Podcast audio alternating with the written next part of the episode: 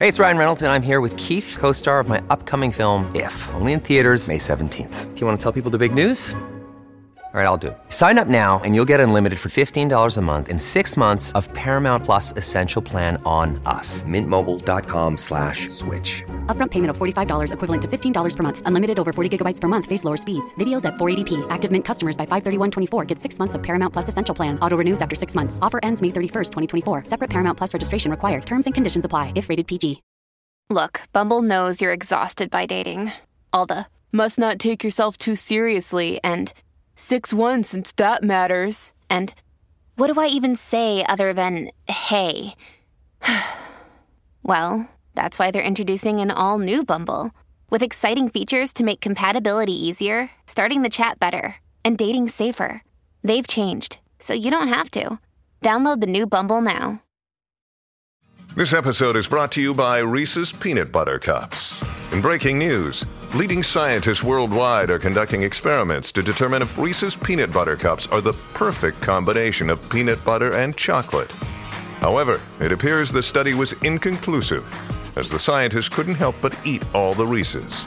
Because when you want something sweet, you can't do better than Reese's. Find Reese's now at a store near you. Hola, esto es New Books Network en español. Hola, ¿qué tal? Este es Bernardo Batislazo para New Books Network en español. Este, en este podcast tenemos el placer de que nos acompañe Ligia Urroz, que nos va a hablar de su libro Famosa, publicado por Editorial Planeta. Ligia, muchas gracias por estar con nosotros el día de hoy. Hola Bernardo, estoy encantada y feliz. Gracias por invitarme. Para mí es un honor estar platicando contigo. Muchas gracias. Al contrario, es para nosotros en, en, Bien eh, Español tener a una autora que ha tenido tantísimo éxito con este libro, eh, que nos puedas acompañar y podamos platicar contigo sobre, sobre esto. Pero para los, eh, para los que nos escuchan, que no tienen el placer de conocerte, ¿nos podrías platicar un poquito de cuál ha sido tu desarrollo y cómo fue que llegaste a plantearte em, la idea de escribir un libro, pues, como es este, que es en parte autobiográfico y en parte es una biografía de un, de un gran hombre?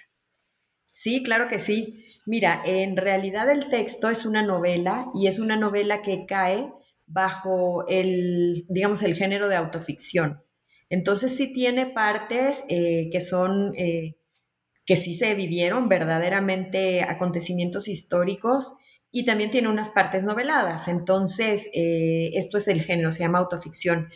yo nací en Nicaragua, en Managua, Nicaragua, nací en el 68 y después de la guerra, justamente por, por la guerra, me tuve que exiliar y llegué a la Ciudad de México, donde pues llegamos sin nada, como todos los que nos exiliamos, ¿no? Eh, a empezar de nuevo, a estudiar acá. Y bueno, hice mis estudios, luego estudié en, en, el ITAM, la carrera de economía, luego me fui a Londres, a la London School of Economics, a estudiar una maestría en Industrial Relations and Personnel Management. Y me puse a trabajar 25 años en el sector financiero en un banco y ahí estaba en planeación estratégica, haciendo proyectos de desarrollo corporativo, mergers and acquisitions, todo ese tipo de cosas, ¿no? Pero toda mi vida, eh, lo que a mí me mueve y lo que me motiva siempre ha sido la literatura. Eh, soy una lectora desde los tres años, no he parado de leer, aprendí a leer sola, eso me cuenta mi mamá, que a los tres años yo ya leía, y es algo, pues imagínate qué chistoso, ¿no? Y a partir de entonces eh, leo, toda mi vida se ha basado en la lectura. Y después de trabajar 25 años en el sector financiero, hice un early retirement, como quien dice, me jubilé temprano. Y ya me dedico 100% a la literatura, a escribir. Escribo novela, cuento, ensayo, crónica. Me gusta también escribir en el periódico, ahí tengo varias cosillas. Y, bueno, y también me dedico un poco a la música. Tengo una banda de rock, de covers de los 80s. Entonces ya me dedico a hacer mis pasiones después de haber trabajado tanto tiempo en, el sector financiero. Y eh, ya tengo varias novelas, bueno, tengo La Muralla, que es una novela publicada, otras que no se han publicado, y Somoza eh, la, leyó Planeta y le, le gustó muchísimo y, y, por eso fue que me la publicó. Y ahora es del libro y el tema que estamos hablando acá en este podcast.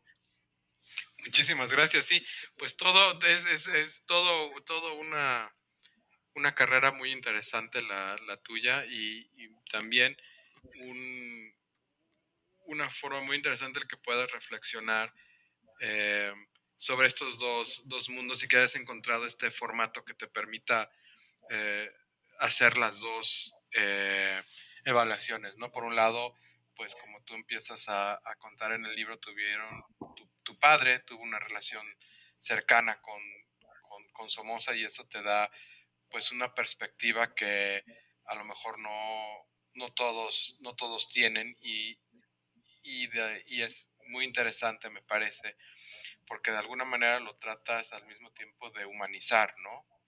De, bajar un poco a la tierra y de decir, bueno, eh, estaba envuelto en una serie de cosas, pero al mismo tiempo era, era de carne y hueso como todos los demás.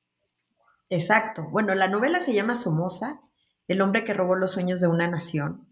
Y básicamente la novela es acerca de los últimos años de la dictadura del general Anastasio Somoza de Baile en Nicaragua, que los últimos años van alrededor del 78-79, que julio del 79, el 19 de julio del 79, cae el gobierno de Somoza, ¿no?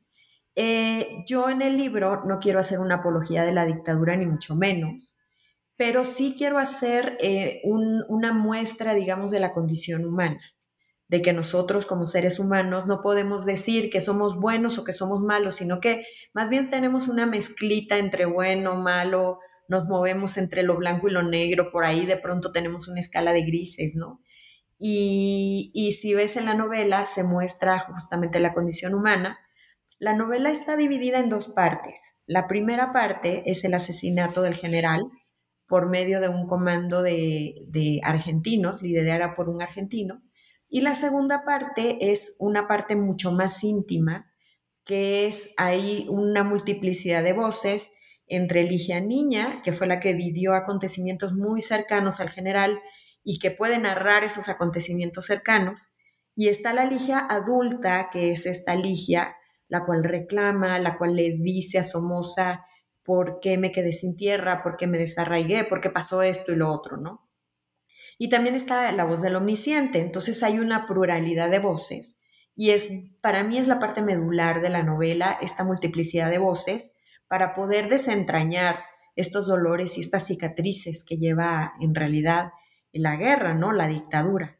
Y básicamente va de eso, eh, más bien de la condición humana, de que sufrimos con el exilio, de que duele cuando estás viviendo una guerra y cómo un personaje tan importante como un dictador puede tener de pronto sus matices buenos y de pronto sus matices terribles.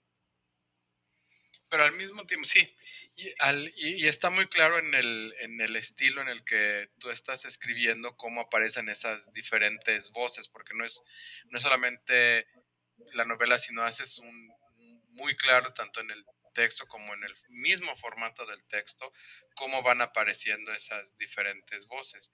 Sin embargo, una duda que me quedó a mí desde el principio era, ¿por qué solamente dos partes? ¿Por qué no una tercera parte? Si había una ligia niña y una ligia adulta que reflexionaba sobre esa infancia, ¿por qué no una ligia también adulta que, que nos comparte lo que es vivir en el exilio?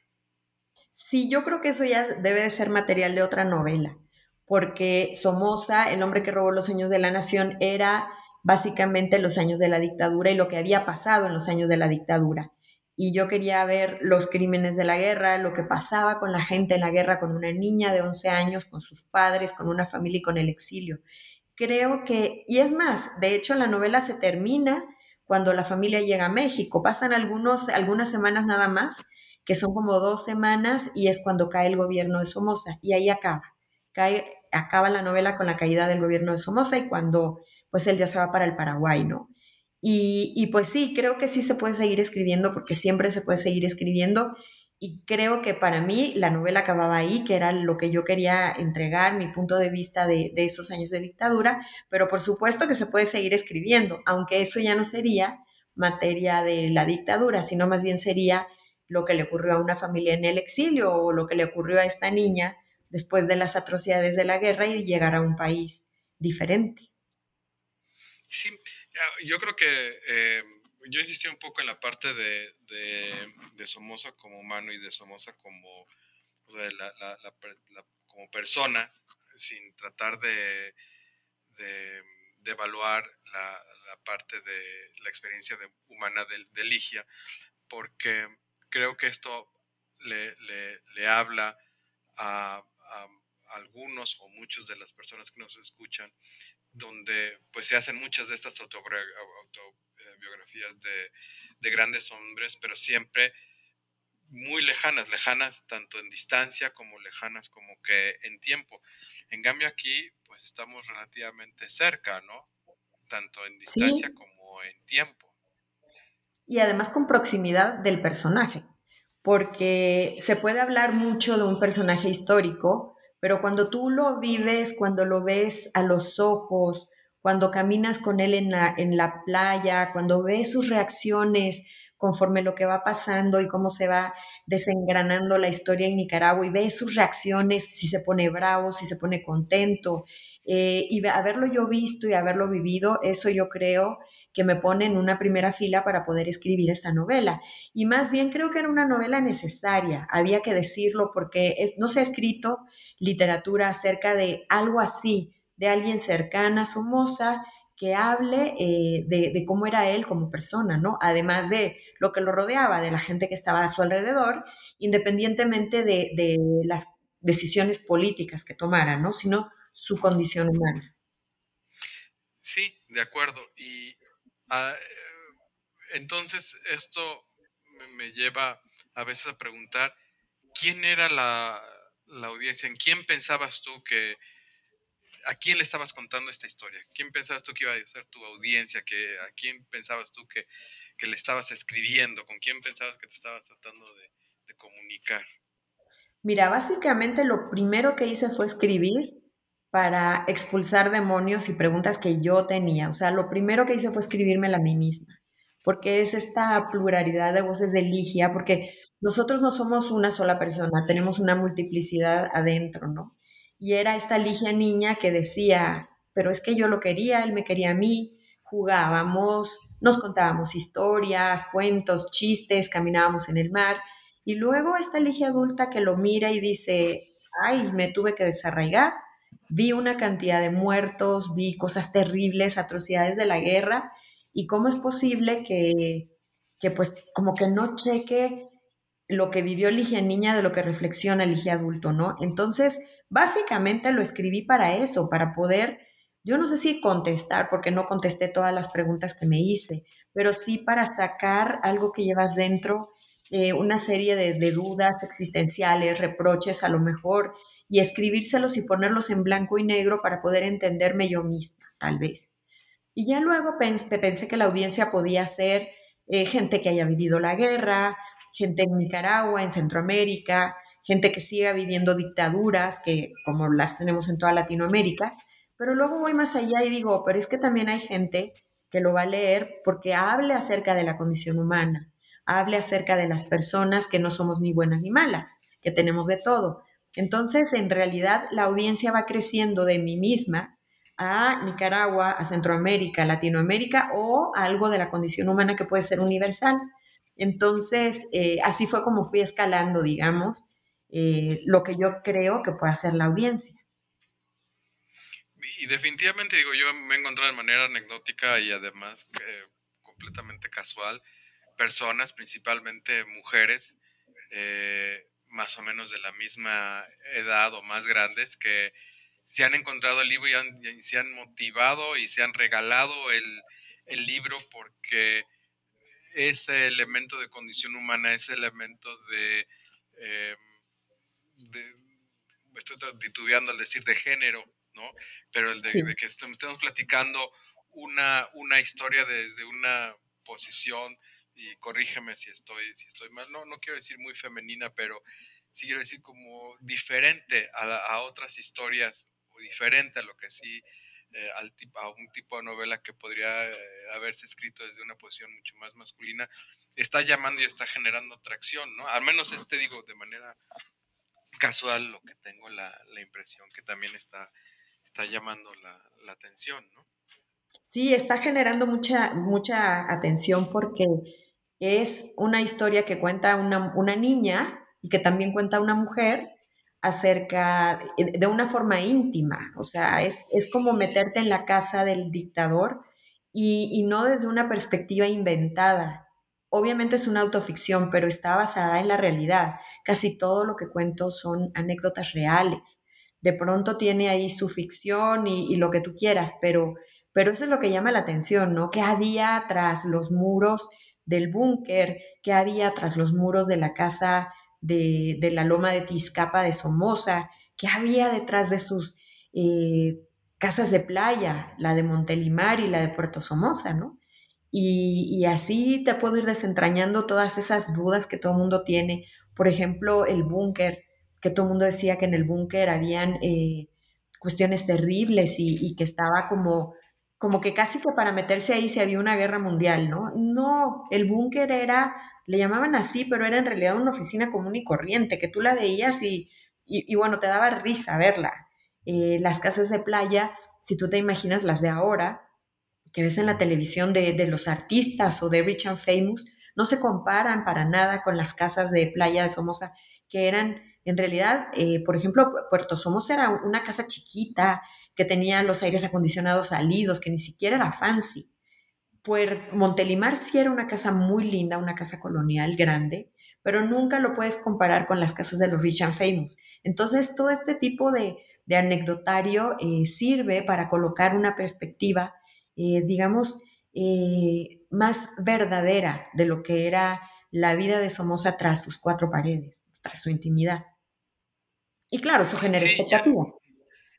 Sí, y, pero también elementos muy, mundanos en América Latina, como el que al, al, coronel lo, lo llegan a, a, casar, ¿no? Porque lo traiciona el amante, ¿no? O, porque Somoza también se va y es, y es con un berrinche del amante con el que ¿no? cambian un poco las cosas y el, comando este puede, puede hacerlo. Y, supongo que ahí un poco, eh, o más bien, ahí el, haber podido manejar la parte de ficción, hasta qué punto tú puedes llegar y, incorporar anécdotas, chismes, eh, comentarios que hizo la gente, cosas que, que estaban por ahí volando y que puedes o no creer. Entonces, supongo que con eso lo puedes meter y decir, bueno, esto es ficción, ¿no? A mí no me, me pongan, yo no, yo no voy a poner la mano en el fuego por nada ni, ni nadie, ¿no? Sí, es un libro, no es un libro de historia, es una novela, es ficción 100%. Eh, que esté basada en, en, la vida real y que sea autoficción porque fueron cosas que yo viví, eso ya es otro género. Pero sí, definitivamente es ficción y cualquier cosa que se parezca, como dicen, que cualquier cosa que se parezca a la realidad es mera coincidencia. Pero sí, sí, pero sin embargo, sin embargo es una ficción que está eh, por utilizar otro anglicismo, grounded, que está establecida, que está basada en, hechos reales y que no está muy alejada de la, de la realidad, ¿no? El, ejemplo que ponía este de, del, papel de las amantes, pues es una cosa que muchas personas y muchas familias viven en el día a día, a lo mejor en una forma no tan trágica, a lo mejor una cosa no muy, muy, no tan dramática, ¿no? Eh, pero, pero que esté ahí, ¿no? Eh, y que lo tienen que, que, lo tienen que, manejar. Pero ah, al mismo tiempo, eh, tú estás combinando, además de, estos niveles más abstractos, eh, como tú mismo has dicho, no solamente una persona, sino una región de la que hablamos muy poco y de la que se estudia pues muy poco. Bueno, imagínate que toda Latinoamérica tenemos dictaduras. Ahora, tristemente, en Nicaragua se replica una dictadura eh, Venezuela, puedes ver una dictadura, Cuba, eh, la hubo en, Paraguay, en Argentina, o sea, si yo te nombrara la pobre Latinoamérica como hemos sufrido eh, de falta de democracia, es una cuestión terrible. y, creo que es bueno hablar de las dictaduras porque todavía no las podemos quitar de la faz de Latinoamérica y todavía se siguen replicando, lo cual es tristísimo. Y sí, sí hay bastante literatura acerca de, la, de las dictaduras latinoamericanas, sí ha sido tema de reflexión de escritores, de periodistas, de, de, gente que hace análisis político, ¿no? ¿Por qué estamos inmiscuidos en, en dictaduras y por qué se siguen replicando? Sí, pero precisamente yo creo que le das al clavo en este último comentario de que hemos eh, permitido que, eh, permitido, por llamarle de alguna forma, que sea eh, el análisis político el que domine el estudio de las dictaduras y, los impactos que tienen las dictaduras sobre interno o, o, externo, ¿no? Y, y con esto o con esta historia, aunque es una novela, aunque es una novela que, tú defiendes como novela ficción, pues llama a, que nos planteemos em, no solamente el estudio de Somoza, no solamente el estudio de Nicaragua, sino también el que lo veamos desde otra perspectiva, que como tú bien dices es la perspectiva humana. ¿no? Exacto. Y, Exacto, sí, porque por ejemplo lo que dices de la parte de las amantes, ¿no? Como que no te imaginas el dictador, nada más estás pensándolo en cómo está eh, matando gente y cómo está asesinando y tirando personas en el volcán. En este sentido, ver que, el hombre se enamora, el hombre se enamora perdidamente. Primero lo casan con su prima hermana y, obviamente es un matrimonio arreglado porque él estaba antes enamorado de su novia de juventud, que se llamaba Berta Zambrano, y no lo dejan casarse con su novia de juventud. Eh, hacen un matrimonio arreglado con doña Hope eh, Portocarrero y, claro, es su prima, pero pues es que yo creo que las cosas arregladas no terminan por no funcionar y él se enamora perdidamente de Dinora, de Dinora Samson. Entonces eh, viene en la novela esta perspectiva de Somoza hombre, Somoza eh, que quiere a una persona que está profundamente enamorado y que toma varias decisiones con respecto también al amor, ¿no? Entonces es bien importante conocer esta parte también, es importante conocer esta parte de los hombres y de, la dictadura, de los dictadores más bien, de que tienen esta parte humana y esta parte de, amor y, que también se enamoran, también lloran, también se enojan, también matan y, pues tienen esta gama de, pues de, sensaciones y de emociones que muy pocas veces se habla de ellas. Sí, ¿y qué, ¿Cómo fue que, como tú entrando a la literatura, que te, qué fue lo que te llevó a tratar de explorar la parte humana? O sea, ¿Quién fue el que te influenció? ¿Qué, qué tipo de, de, libros fueron los que te llevaron a tratar de abordar dentro de tu trabajo el explorar el carácter de lo que es el ser humano? Mira, yo creo que cuando iba yo a hablar de dictadura, eh, pensé inmediatamente en Honoré de Balzac, que es un escritor increíble que habla acerca de la condición humana y, creo que quería yo tomar esa perspectiva, tomar ese cauce y ese río para poder hablar de un personaje que, que no quería yo mostrar un lado ni blanco ni negro, sino las aristas, las aristas de, de lo que puede ser una persona. A veces tenemos pensamientos positivos, pensamientos negativos, pensamientos de amor a la vida, pensamientos de, que a lo mejor ya no quieres seguir viviendo, ¿no? Y, todo eso que trata la condición humana eh, era lo que yo quería que se viera en Somoza, para que la gente lo conociera a través de, todas sus perspectivas. Y de hecho, eh, al estudiarlo, puedes ver que la primera parte es la perspectiva de los que lo matan y la segunda parte es la perspectiva íntima de alguien que lo quiere.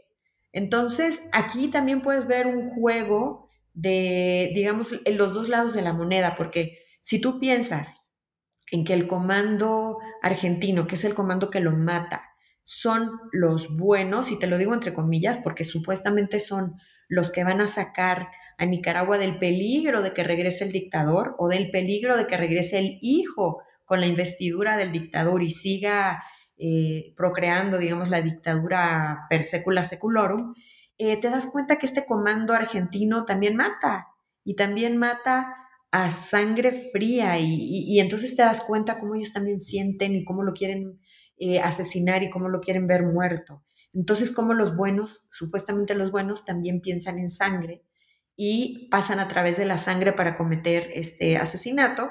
Y también ves cómo Somoza, que supuestamente es el lado malo, digo otra vez entre comillas, que es el lado de la dictadura, el lado de la guerra, eh, también tiene sus momentos de amor, sus momentos de ternura, sus momentos de, buena, de buena gente, ¿no? Así es, así somos los seres humanos. Y entonces en esta misma línea de, cómo somos los seres humanos, hay un elemento también aquí de, vivencia que tú lo has mencionado, que es la parte de vivir en el, exilio. Y ahí me, identifico, pero desde el otro lado de la moneda, desde para las personas de nuestra generación, el haber recibido exiliados de Nicaragua, de, Argentina, de, Chile, y crecer y vivir con ellos nos, nos, nos enriqueció, así como la generación anterior a la, a la nuestra crecieron con emigrantes españoles. Pero, ¿cómo te comunicas o cómo, cuál es la vivencia que tú le puedes o que tú le quieres transmitir en el libro a las nuevas generaciones que no han tenido estas experiencias? Mira, yo creo que es bien importante saber que en el momento en el que tú migras, pueden ser varias causas de tu migración. Eh, por lo general pueden ser eh, causas de, desastres naturales, ¿no? Que te tienes que ir de tu lugar porque ahí ocurrió o un terremoto o algo terrible en, la naturaleza que tuviste que exiliarte. O causas como la guerra o causas económicas, que, que ya no puedes obtener el sustento de tu familia y decides marchar al norte a lo mejor para poder mandar dinero y, que la familia pueda vivir mejor. Entonces yo creo que la perspectiva del inmigrante cambia de acuerdo a si fue una decisión propia o si fue una decisión de guerra o una decisión completamente violenta. En mi caso, yo no decidí. Yo tuve que, que, exiliarme porque así fue, porque estábamos viviendo una guerra y porque yo tenía 11 años, porque yo no decidía, decidían mis padres. Y creo que de acuerdo a la, manera en la que migras, puedes tener diferentes perspectivas y, diferentes ideas de lo que es vivir en otro país. Aunque fíjate que para mí ha sido, y retomo las ideas del profesor Guillén, que es un gran, eh, es un grande de la literatura comparada, y él habla mucho del exilio y de la migración, y te dice que aprendes muchas cosas, aprendes muchísimo, porque eh, lo que hay en un país y lo que hay en otro, lo que hay en una lengua y la que hay en otra es completamente otro mundo y eso te ayuda a ser más empático, te ayuda a conocer más acerca de los hombres, que es esto de la condición humana. Eh, cuando hablas otro idioma, cuando quieres hacer algo de la literatura comparada y te das cuenta que hay, eh, por ejemplo, no sé, conceptos que no existen en un idioma, pero que sí existen en otros, te abre la perspectiva. Y yo quise eh, asimilar eh, estas ideas y verlo del lado positivo, ¿no? Y hacerme, yo creo que una persona un poco más empática, una persona que conozca más acerca de, de los hombres, espero, eh, porque creo que si puedes tomar el camino de la amargura y el camino de, de ya dejé todo atrás, o tomar el camino de, de, de, intentar ser un poco más sabio, ¿no? Intentar ser, conocer un poco más. Y yo a los jóvenes les diría eso, que conozcan, que si pueden eh, viajar, que si pueden conocer más de otras culturas, eh, pues es una cosa que te enriquece. Lo mío fue a fuerza, pero si lo puedes hacer eh, de verdad por conocimiento, es una maravilla. Y muchas gracias. Y, cambiando un poco, un poco de tema a, lo que hablábamos hace, hace un momento, y es eh, para poder tener esta historia, eh, digamos que bien centrada, pero al mismo tiempo tener la ficción, a lo que quiero llegar es qué tipo de fuentes o cómo, cómo fue que, que fuiste eh, recobrando elementos. ¿Hiciste trabajo de campo? Ah, ¿Hiciste algún tipo de trabajo de archivo? Em, ¿Cómo fue el proceso de decir, bueno, esto es lo que sé y, eso es lo que tengo que, llenar y a lo mejor eso es lo que no quiero contar. Sí, fíjate que la novela fue un ejercicio profundo de memoria, un ejercicio muy importante de recuerdo y de recuerdos familiares. Entonces tenía yo mis fuentes. Mi fuente principal es lo que yo recuerdo, lo que yo vi, lo que yo olí, sentí. Y luego tenía la fuente de los diarios de mi papá. Y esa fuente más bien fue, eh, eh, digamos, él apuntaba, viernes, por decirte, 20 de junio del 78. Hoy fuimos a Montelimar y estuvimos con el general. Eh, sábado 29. Él no ponía más que lo que había hecho. Entonces, para mí, eso me daba la perspectiva de qué era lo que habían ocurrido en esos días. Entonces, con eso empecé a llenar los huecos de memoria. Y luego eh, vino todo el estudio de la mentalidad y de cómo pensaba Somoza. Entonces, por ejemplo, un, libro muy importante fue eh, un libro que él escribió, más bien fue una entrevista que le hicieron, que le hizo un periodista norteamericano que se llama Nicaragua Traicionada, el libro. Y él ahí cuenta mucho acerca de, de lo que él vivió en Nicaragua y de las decisiones que tomó. Entonces también ese libro tiene mucho para construir el personaje de Somoza en la novela y también toda la parte del comando sandinista. Ahí eh, estoy basada en el libro este periodístico de Claribel Alegría que se llama Death of Somoza. Entonces aquí, aquí viene todo lo del comando que lo mata, de lo que ocurre y todo. Entonces ahí tomé también una parte muy importante de perspectiva acerca de, pues, del comando y claro, lectura de, un montón de literatura nicaragüense, de qué es lo que siente eh, la gente en la guerra, tanto los soldados como leí también eh, libros de, por ejemplo, gente que se iba a, luchar del lado del frente y, cómo vivían en la selva, cómo, imagínate, le salen los hongos en los pies por estar caminando con botas por semanas y semanas, no tener un lugar donde bañarse, todo este problema que ocurre con la piel y, con los sentimientos también. Entonces sí es rellenar todos los huecos de la memoria por medio de, mucha lectura, de mucha bibliografía y de mucho trabajo pues que tiene de análisis que tiene la novela, ¿no? O sea, tú puedes leer la novela, se te puede ir rápido, pero en realidad tiene 10 años de escritura, de investigación y de rellenar los huecos de la memoria, que no es nada fácil porque cuando pues, pues tienes que escribir el capítulo, por ejemplo, de los muertos, que lo recuerdo perfectamente cuando pasaba ese camión de redilas donde iba apilando todos los muertos y echándoles cal, es que volverlo a escribir, revivirlo, sí es un, choque terrible para, tus emociones y, y, es bien difícil. Entonces, te imaginarás todo el trabajo que lleva las páginas, no sé si son 10, 15 páginas de ese capítulo, llevan un trabajo emocional muy grande. De hecho, eh, lo leyó una amiga mía que es, eh, psicóloga y me dijo, oye Eligia, lo que pones en un capítulo que se llama Hoy, que es el parteaguas, digamos, entre la primera parte y la segunda parte, me dice, son como 10 años de terapia. ¿Fuiste con ayuda terapéutica para poder sacar esto? Le dije, no, mi terapia fue escribir y salió eso en la escritura. Y me dice, pues son 10 años de terapia. Entonces no sé cómo le hiciste, pero qué bueno que lo hiciste. Y, pues así, imagínate todo lo que pueden llevar 250 eh, páginas de un libro, ¿no? Muy bien, pues, pues qué bueno que, haya sido eso. Es, realmente un trabajo que a muchos niveles es, muy, muy interesante y te agradecemos que nos hayas podido prestar un poco de tu tiempo para platicar sobre, sobre él.